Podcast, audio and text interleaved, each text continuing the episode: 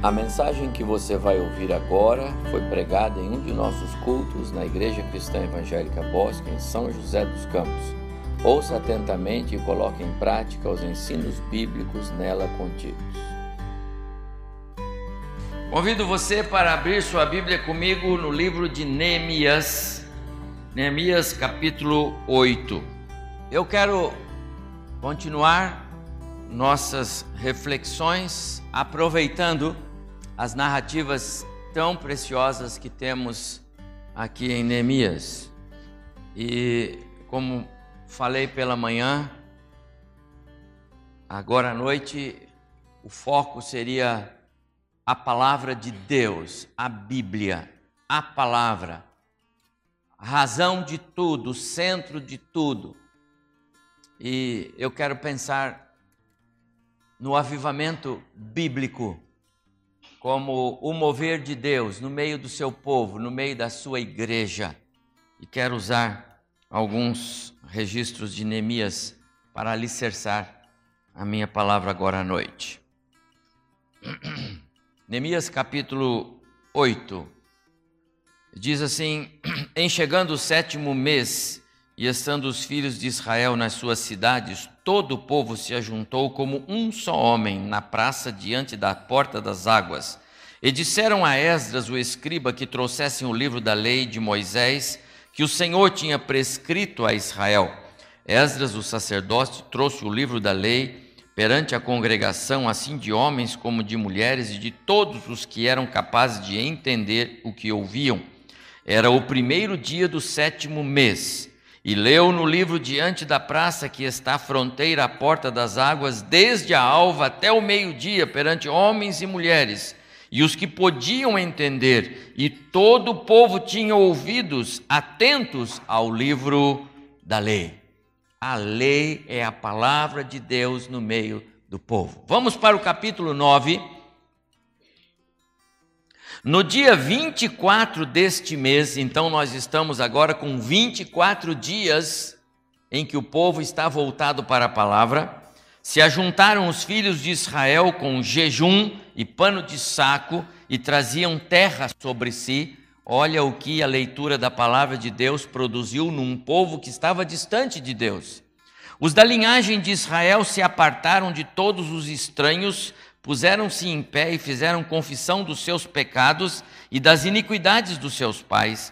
Levantando-se no seu lugar, leram no livro da lei do Senhor seu Deus uma quarta parte do dia, e em outra quarta parte dele fizeram confissão e adoraram ao Senhor seu Deus. Jesua, Bani, Cadmiel, Sebanias, Buni, eh, Serebias, Bani e Kenani, se puseram em pé no estrado dos levitas e clamaram em alta voz ao Senhor seu Deus. Os levitas, Jesua, Cadmiel, Bani, Hassabneias, Serebias, Rodias, Sebanias e Petaías disseram: Levantai-vos, bendizei o Senhor, ao Senhor vosso Deus, de eternidade em eternidade. Então se disse: Bendito seja o, o, o nome da tua glória que ultrapassa todo bem dizer e louvor. Só tu és Senhor, ora é a oração deles. Tu fizeste os céus, os céus dos céus e todo o seu exército, a terra e tudo quanto nela há, os mares e tudo quanto há neles. E tu preservas a todos com vida, e o exército dos céus te adora. Tu és, Senhor, o Deus que elegeste a Abraão e que e, e, o tiraste de Ur dos caldeus e lhe puseste por nome Abraão. Achaste o seu coração fiel perante ti e com ele fizeste aliança para dares à sua descendência a terra dos cananeus, dos heteus, dos amorreus, dos ferezeus, dos jebuseus e dos gigarzeus e cumpriste as tuas promessas porquanto és justo Viste a aflição de nossos pais no Egito e lhes ouviste o clamor junto ao mar vermelho. Fizeste sinais e milagres contra Faraó e os seus servos e contra todo o povo de sua terra, porque soubeste que os trataram com soberba e assim adquiriste renome como hoje se vê. Dividiste o mar perante eles, de maneira que o atravessaram em seco. Lançaste os seus perseguidores nas profundezas, como uma pedra nas águas impetuosas. Guiaste-os de dia por uma coluna de, nu de, nuvem e de noite por uma coluna de fogo para eles alumiar o caminho por onde haviam de ir. Desceste sobre o, sobre o monte Sinai, do céu falaste com eles e lhes deste juízos retos, leis verdadeiras, estatutos e mandamentos bons. O teu santo sábado lhes fizeste conhecer, preceitos, estatutos e lei, por intermédio de Moisés, teu servo, lhe mandaste. Pão do céu lhes deste na sua fome, e água da rocha lhes fizeste brotar na sua sede, e lhes disseste que entrassem para possuírem a terra que, com mão levantada, lhe juraste dar. Até o verso 15. Deus abençoe o nosso coração, amados, na leitura desta palavra, que eu espero sirva para alicerçar aquilo que queremos compartilhar com os irmãos. Avivamento, um tema bíblico, um projeto de Deus, um mover de Deus, mas ele só existe a partir da palavra. Sem dúvida, o que lemos aqui agora, nesses dois capítulos e resumidamente na história de, né, registrada por Neemias, é um resultado do efeito da palavra de Deus na vida de um povo. Você sabe que esta história registrada no livro de Neemias está lá no ano 445 antes de Cristo.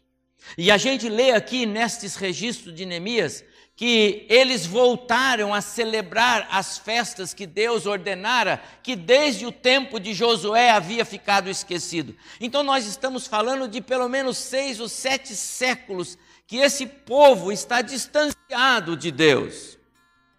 A palavra de Deus não ocupa um lugar no centro do coração desse povo.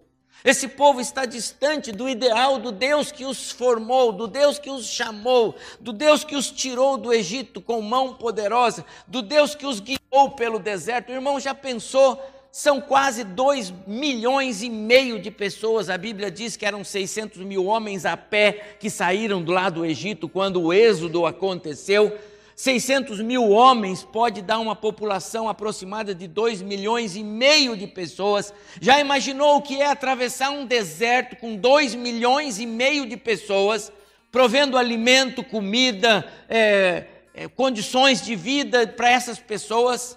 Deus fez isso, Deus carregou esse povo, Deus trouxe esse povo até a terra, Deus deu a terra para eles, Deus tirou os habitantes da terra, Deus fez tudo, eles só tinham que obedecer, eles tinham que permanecer com Deus, mas eles se desviaram de Deus, eles deixaram Deus de lado, Deus passou a ser um figurante na história deles e eles passaram a ocupar o papel dos próprios de si próprios, eles coordenavam as suas vidas.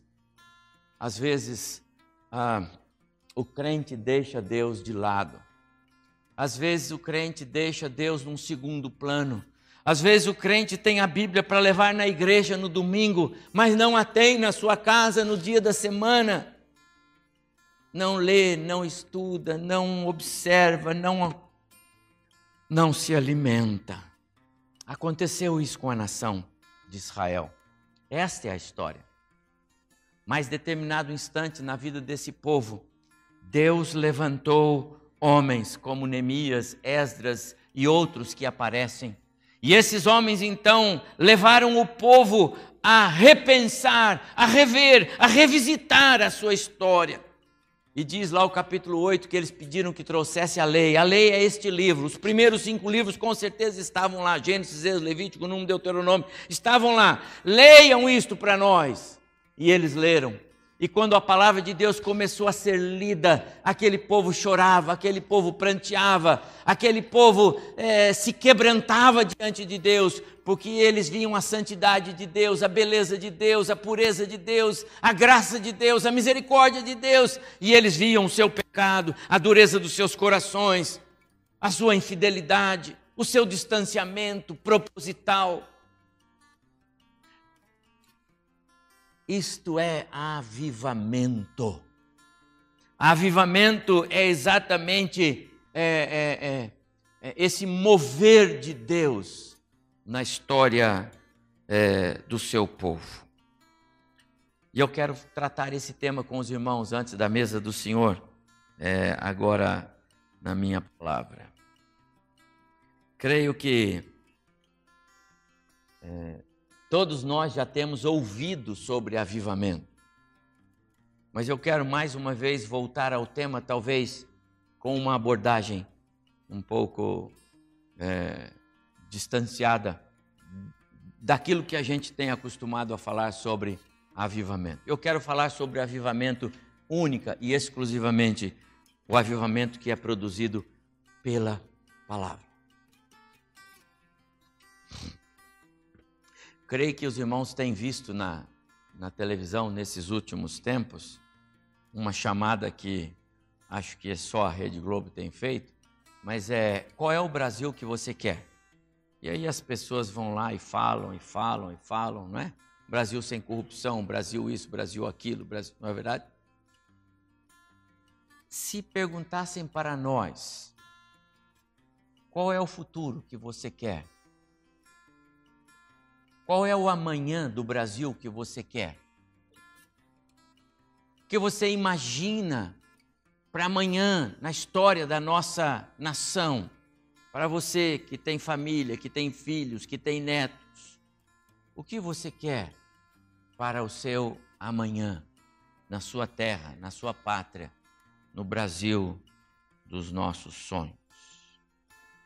Há um tempo atrás, a, o IBGE fez uma pesquisa sobre o crescimento dos evangélicos no Brasil. E é um dado é, inquestionável pelo menos na ponta do lápis. O número é, é, é, é extraordinário. O crescimento do povo evangélico no solo brasileiro é algo nunca visto antes. O número é relevante.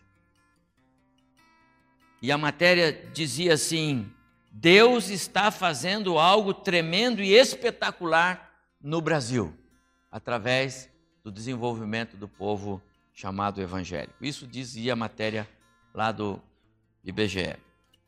A pergunta que eu faço é: será que realmente essa esse resultado obtido por essa pesquisa mostra a realidade do desenvolvimento do cristianismo do povo evangélico de fato no Brasil? Será que esse número ele reflete mesmo a igreja de Jesus no solo brasileiro? Ou reflete um número de pessoas que se chamam evangélicas?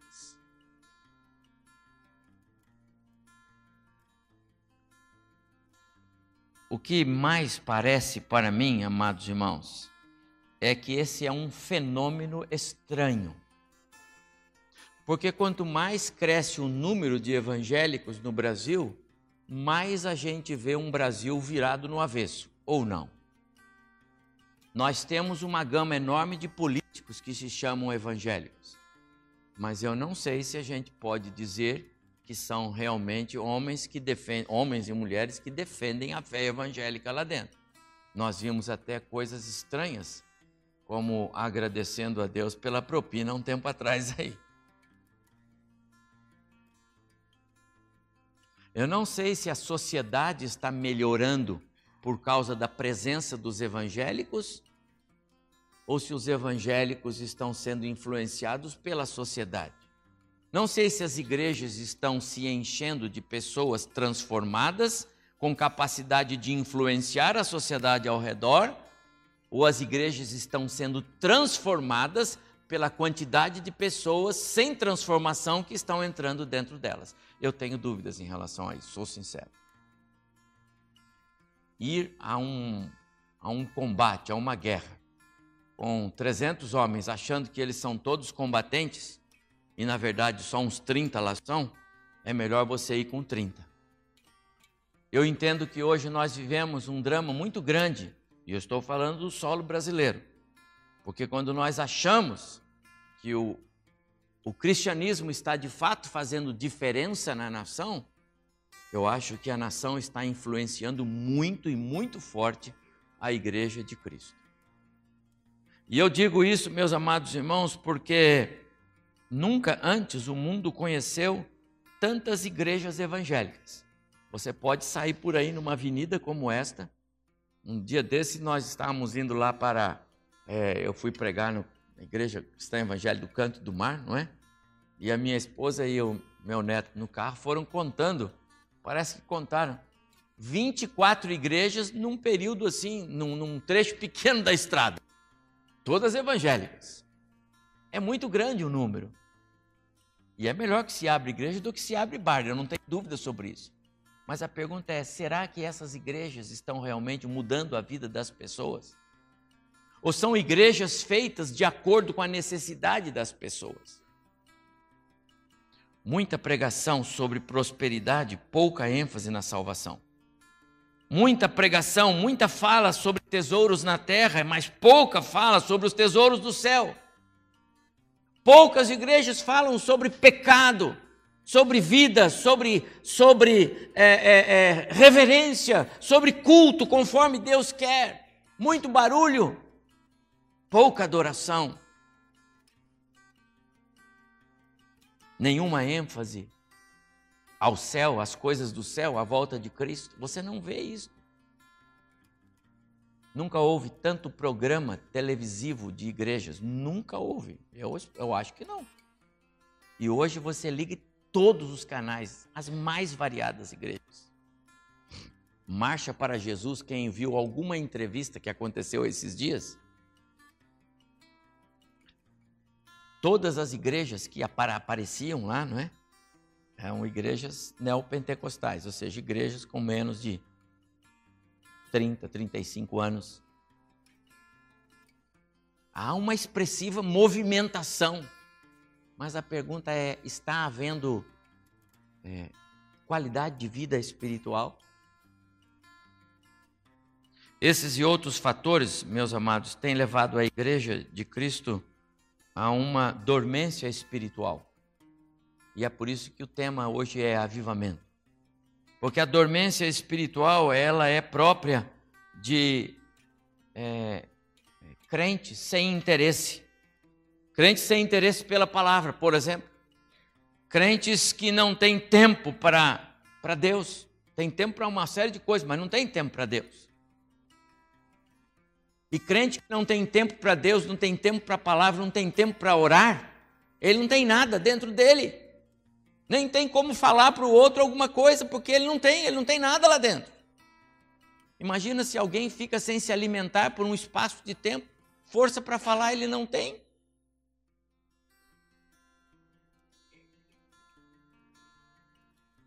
Pessoas que não se envolvem com a proclamação das boas novas, não compartilham a fé, não são luz nas trevas, não fazem diferença como deveriam, porque deveriam ser sal da terra e luz do mundo, disse Jesus.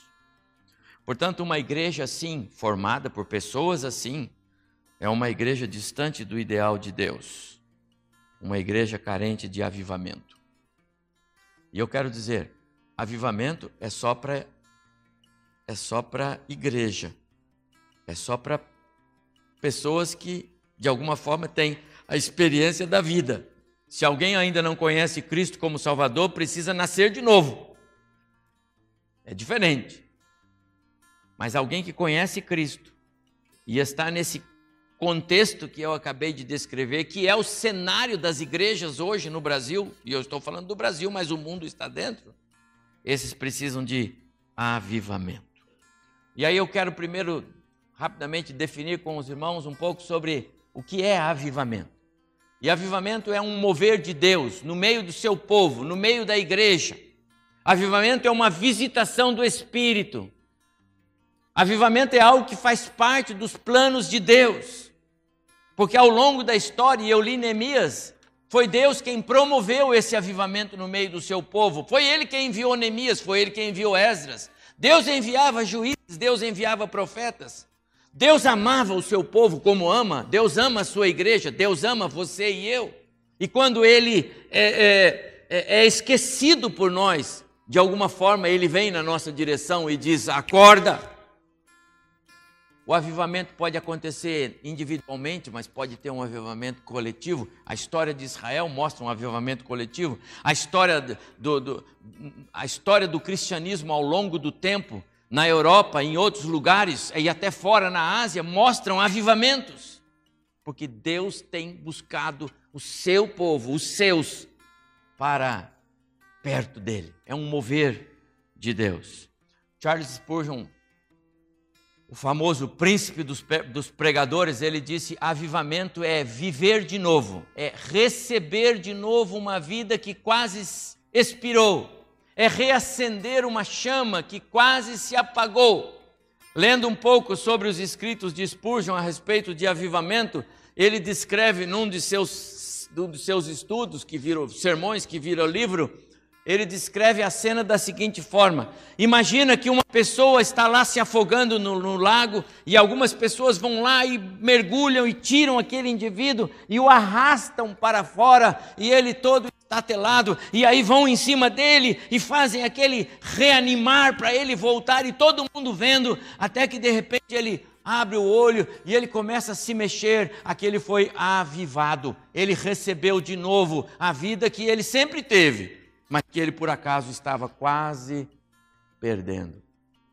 Esta é a figura, avivamento, algo como o que nós vemos aqui nesta narrativa. Ah, o profeta Abacuque, é, é,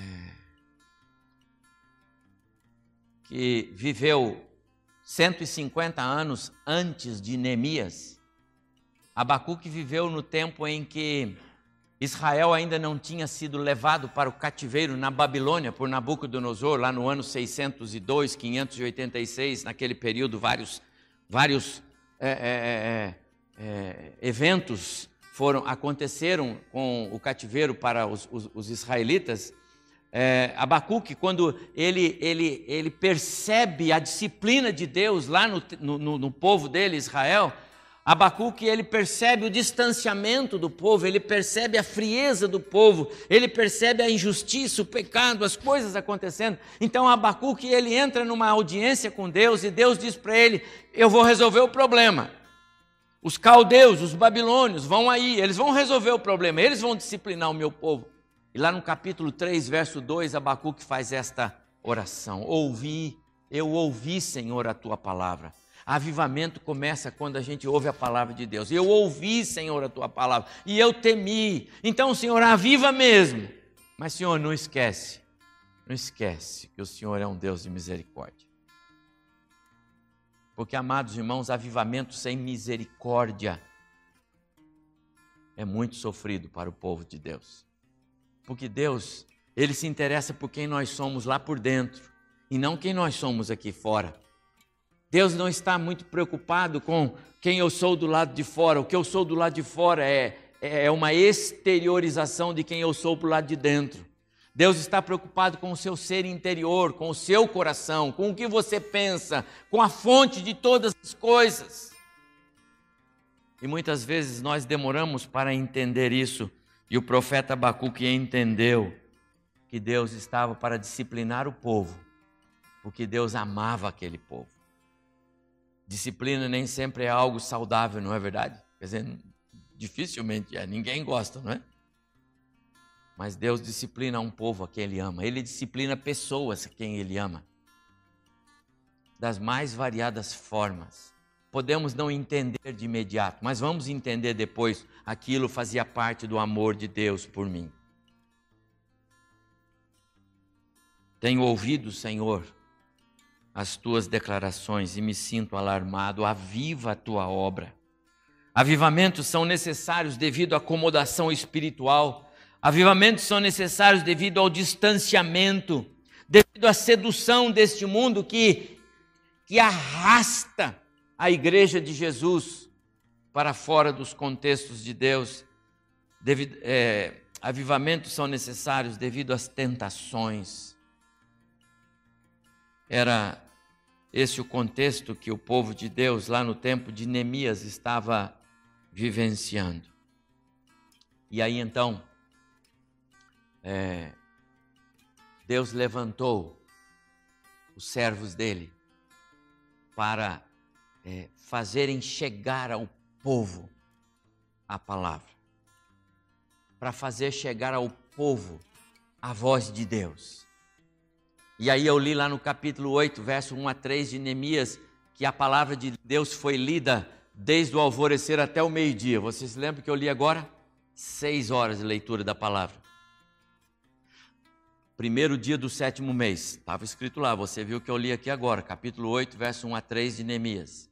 Depois eu li lá no capítulo 9, no 24 dia, então passaram-se 24 dias. E sabe o que, que eles fizeram durante 24 dias? Eles leram a palavra, eles estudaram a palavra. A Bíblia era o livro deles de todos os dias. Os líderes, os chefes de família, os líderes do povo, os sacerdotes, os levitas, eles iam ao Neemias, ao, ao Esdras, aos que entendiam da palavra e explicam-nos a palavra. Eles estavam tão distanciados da palavra que eles nem entendiam a palavra. E a palavra era explicada, e a palavra era colocada no coração deles. E a cada vez que a palavra era explicada, eles choravam, eles planteavam, porque diante da santidade de Deus, da pureza de Deus, não há outro caminho para o homem quando ele compreende o seu lugar. Não acontece sempre choro quando a palavra de Deus é lida, porque nem sempre o pecador entende o seu lugar. Muitas vezes o crente lê a Bíblia e acha que ele está numa boa, entendeu? Isso aqui, quem devia ter entendido isso aqui era o irmão lá da igreja. Entendeu? Se, o irmão lá da igreja visse esse texto aqui, ele ia largar a mão de ser quem ele é. Às vezes não, o crente pensa assim. E o Espírito Santo de Deus está falando, eu estou falando com você.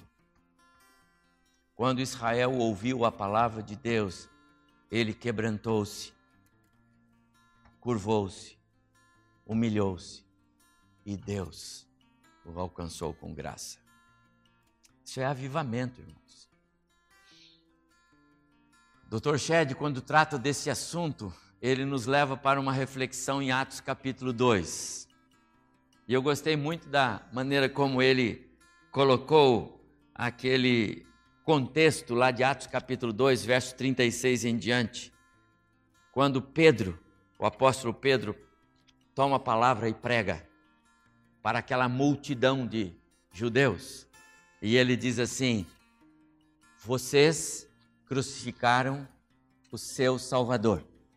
Vocês puseram o Jesus que veio para ser seu Salvador na cruz. Vocês fizeram isto. Vocês desprezaram o Messias prometido. E quando Pedro prega essa mensagem, e é a palavra de Deus explicada no coração daqueles homens. E eles entendem porque eles conheciam as promessas, eles conheciam o que os profetas falaram, eles sabiam a respeito do Messias, eles conheciam as profecias de Isaías, eles conheciam toda a história do Messias revelada no Antigo Testamento para eles. Mas eles ficaram cegos a tudo isso. E quando o, o, Pilatos disse: A quem é que eu devo soltar? E eles disseram: senhor solta o Barrabás e esse Jesus o senhor põe na cruz. Quando Pedro diz para eles: Vocês fizeram isso, diz o texto que eles é, é, se curvaram. Era choro, lamento, pranto, arrependimento, tristeza pelo pecado e houve um grito só dizendo: Que faremos, pois, Pedro? O que, que nós vamos fazer agora? E o Pedro diz para eles: Arrependam-se. Vocês têm um Deus que é, é, é, é, é inimaginável o amor desse Deus. Vocês não fazem ideia de como esse Deus ama vocês, mesmo sendo vocês quem vocês são. Então arrependam-se de fato, de coração, mudem, voltem-se para Deus e vocês vão ver a graça de Deus na vida de vocês. E naquele dia, três mil almas foram batizadas. Não é o que lemos lá? Amados, isto é avivamento. Quando a palavra de Deus colocada no coração desperta, reanima, reacende, faz lembrar.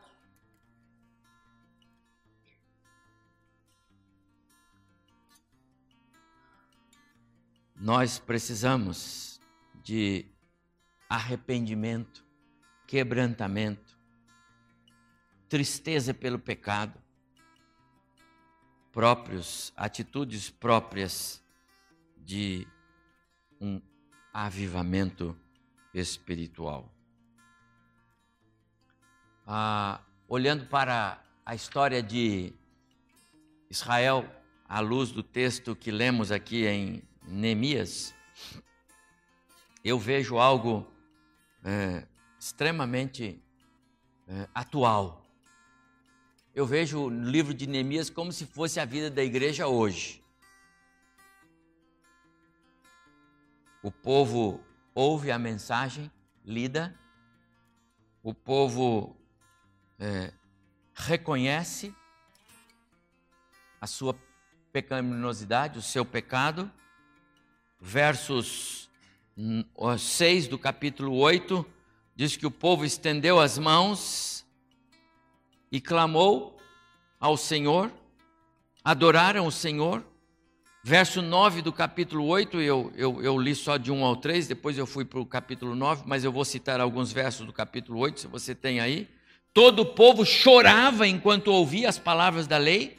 Verso 12 do capítulo 8: Então todo o povo saiu para comer, beber e repartir com os que não tinham, voltou a ser um povo unido. A questão social foi resolvida. Aí entra no capítulo 9, agora, já no 24 dia que o povo está lá, vestiram-se de pano de sacos, isso é uma atitude de, de reconhecimento de, de pecado, de, hum, de humilhar-se diante de Deus. Né? Separaram-se dos estrangeiros, houve santificação, é, confessaram pecados, adoraram o Senhor. Amados irmãos, isto é avivamento. Isso é avivamento. Avivamento não é barulho. Avivamento não é apagar de luzes. Avivamento não é, é gritaria. Avivamento não é não é algo que é, o, um povo produza. A igreja não produz avivamento. Avivamento não é algo que sai do crente e vai para Deus. Avivamento não é o barulho da igreja. Avivamento não é o, o ativismo da igreja. Avivamento não é o, o, o resultado do, de repente, de é, do que a igreja está fazendo. Não! Avivamento é algo que vem de cima. Avivamento é algo que Deus produz. Lembra? É o mover de Deus, vem de cima.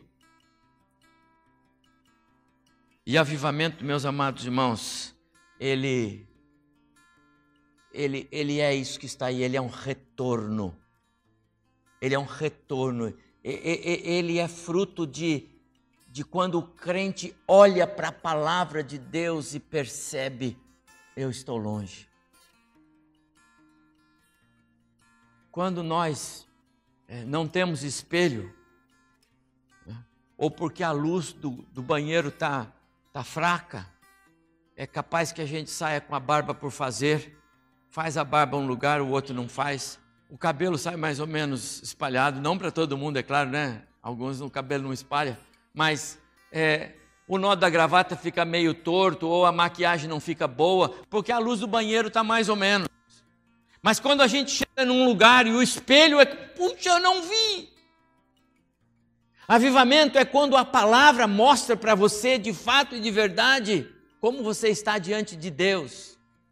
E sabe, meus amados irmãos, tem muito crente que na vida espiritual está tão distante de Deus, tão distante da palavra, que ele não percebe, mas a vida dele é um desserviço ao Evangelho de Cristo Jesus. Um desserviço. Não é sal, não é luz, nem em casa, nem fora de casa. Não é. Não consegue ser. Avivamento começa com um retorno à palavra. Tenho ouvido o Abacuque fala no capítulo 3, eu li para os irmãos aqui: Tenho ouvido, Senhor, as tuas declarações e me sinto alarmado. Tem muito crente que não está alarmado com a situação dele. Ele está com os dois pés na cova e para ele está tudo Porque a palavra de Deus não fala ao coração, o coração está selado. A palavra de Deus é pregada, mas continua selado precisa de avivamento. Trouxeram o livro da lei e leram desde o alvorecer até o meio-dia. Aí começou a ter choro, e outras coisas mais. Porque a palavra de Deus, ela fez diferença. Eu tenho falado aqui, eu vou repetir mais uma vez, palavras de é um pastor que eu admiro muito, leio muito dele, John MacArthur, hoje é uma fundação com o nome dele. E ele diz: A palavra de Deus é como um leão na selva. Deixa, solte-a, deixa ela fazer o papel dela. Ela sabe se cuidar. Às vezes a gente quer dar jeito na palavra de Deus, não é? Estava um tempo atrás aí no hospital, não sei, situação, e alguém, não sei se a minha esposa acho que estava comigo, e alguém queria um texto, disse, qual o texto? Eu preciso de um texto aqui para dar, mas esse aqui, olha, mas fala isso, mas também fala isso, a pessoa não vai entender isso aqui. E a gente fica procurando um texto, e daí a gente lê o versículo, mas a gente tira um outro pedaço para a pessoa. Você está entendendo? Não, irmão, deixa a palavra de Deus. É a dele a palavra, deixa a palavra. Apenas cite o texto, deixa a palavra. Retorno à palavra pura e santa como ela é. Ah, meu amado irmão, você vai ver como vai ser diferente a sua história, a sua vida.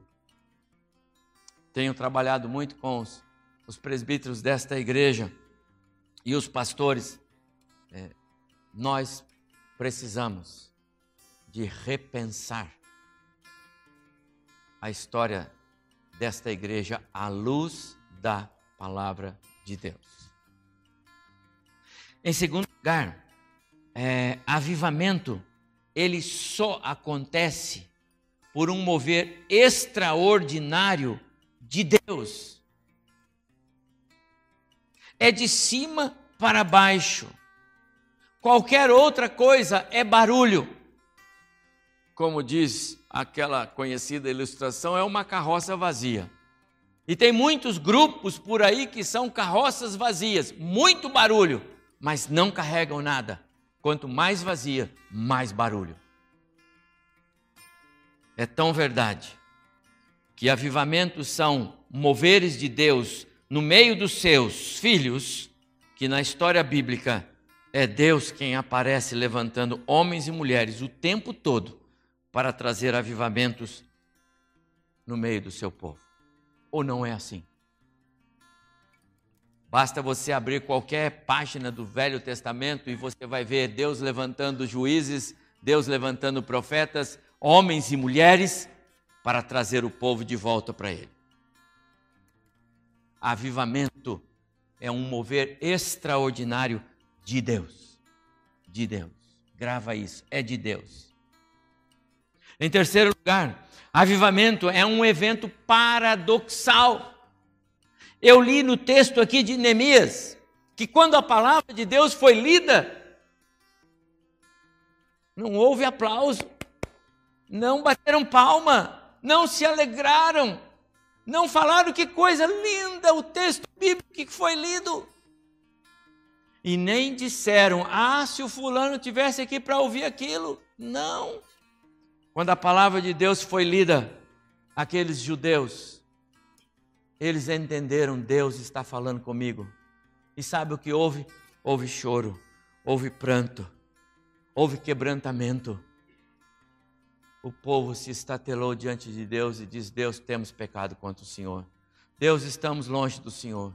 Deus, nossas casas estão longe do Senhor. Nossos filhos estão longe do Senhor. E é por isso que nós estamos no contexto que estamos. E às vezes, meus amados irmãos, nós não entendemos o que acontece ao nosso redor. Nós não entendemos. Mas invariavelmente tem a ver com a nossa distância de Deus e do ideal de Deus. Avivamento não é, é barulho, é choro em primeiro lugar. É choro. É, mude. Tem uma frase sobre avivamento, ele diz assim: avivamento é, é menos tambor e mais choro menos tambor, menos barulho e mais choro. Mas é paradoxal. Porque ao mesmo tempo que a gente lê em Neemias capítulo 8 que o povo chorava, e eles recorriam aos líderes, a, Josué, a, a Esdras, a, a Neemias, aos levitas, explique-nos a palavra. Quando a palavra é explicada, a alegria vinha no coração deles. Sabe por quê? Porque eles entendiam a graça e a misericórdia do Deus que também corrige. Nós precisamos aprender a sermos é, é, firmes e rígidos, mas misericordiosos e amorosos. Deus fazia isso. E aí, imediatamente, sabe o que acontecia? Acontecia alegria. E nós lemos que o povo se alegrava, se alegrou tanto que eles dividiram as comidas, dividiram todas as coisas e cada um repartiu, e houve sete dias de festa. E alegria tomou conta daquele povo.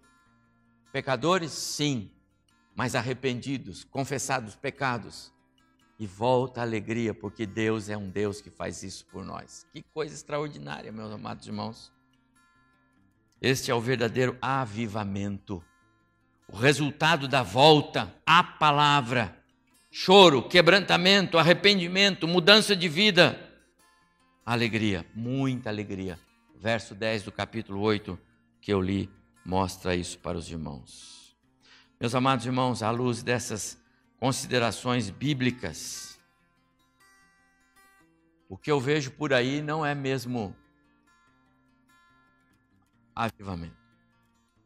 Porque a gente não tem visto as primeiras partes do avivamento. A gente só vê o barulho, a gente só vê as luzes apagando e acendendo, a gente só vê o oba-oba. Algumas semanas depois, tudo é esquecido e o contexto volta com, como era. O distanciamento de Deus continua, os pecados continuam, a vida não muda, as pessoas não mudaram. Houve apenas uma breve e momentânea mudança de atitude. Quando o Espírito Santo age de cima para baixo, há mudança de dentro para fora a, a, a verdadeiro avivamento.